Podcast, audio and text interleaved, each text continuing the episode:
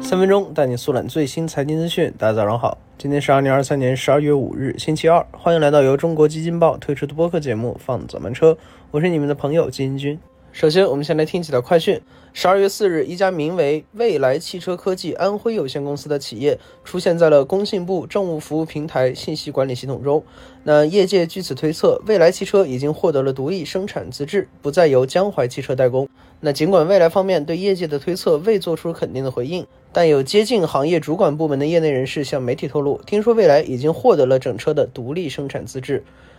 据知情人士透露，谷歌将推迟其下一代生成式人工智能模型 Gemini 的首次亮相，现在将延期到至少明年一月。那 Gemini 是谷歌迄今为止研发的最强大的对话式人工智能，它被描述为一个可以处理多种数据的多模态人工智能聊天机器人。据悉，这一决定是由谷歌的 CEO 亲自下的，那主要是担心 Gemini 对非英语提词的反应能力不足够精确。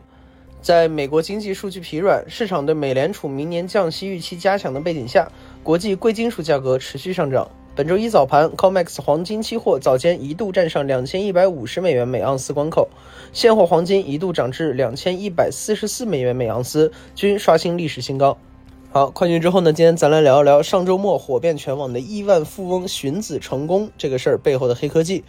那十二月一日，曾悬赏百万寻子的亿万富豪谢克峰与失散二十五年的儿子谢清帅终于团圆，网友们也纷纷在评论区表示了祝贺。要知道，网络上重金寻子的人有很多，但全中国十四亿人，真正可以一家团圆的少之又少，更多的无非是在大海捞针。但这次成功回家的谢清帅不太一样，除了亲生父母二十五年如一日的坚持寻找外，也少不了黑科技的加持。在谢家一家团圆之时，一家名为格林生童的公司在微博发布祝贺，并表示亲人团聚的背后，该公司自主研发的跨年龄同亲缘人脸比对算法功不可没。那说到这儿，咱得聊一聊这个人脸比对算法。今年以来，随着生成式 AI 的大爆发，算法、数据、算力作为人工智能领域的三要素，也同时受到了业内的关注。那相关应用也在遍地开花。这次的人脸比对就是其中的一项。简单来说，算力提供了强有力的支持，算法决定了机器的智能水平，而数据则是让机器学习和不断进化的源泉。据工信部发布的数据，二零二二年中国算力核心产业规模达到了一点八万亿元，预计到二零二三年，中国算力产业规模将超过三万亿元，年均增速将超过百分之三十。相关基础设施的逐步完善，数据中心和云计算平台的大量涌现，五 G 等移动通信技术的兴起，公共无线网络的普及和网络带宽服务的不断优化，也为这些行业的发展提供了肥沃的土壤。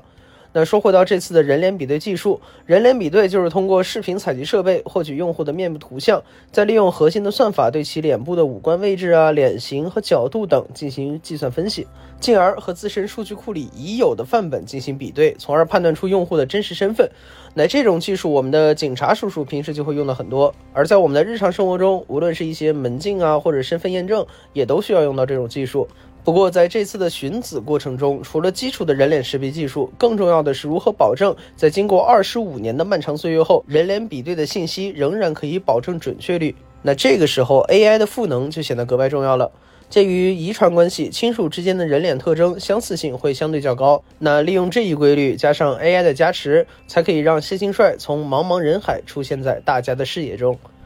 让科学技术造福人类，这句话一直都是全世界绝大部分科研人员的共同目标。从那个连 DNA 检测都还没有普及的时代，到如今可以凭借技术真正实现大海捞针。从舌尖到指尖，从田间到车间，从地下到天上，数字生产、数字生活的每一幕场景都孕育着未来增长的巨大潜力。那相信在未来，伴随着持续不断的研发和创新，像人脸比对算法这样真正可以造福于人的技术也会不断涌现。好，以上就是我们今天放的早班车的全部内容，感谢您的收听，我们明天同一时间不见不散。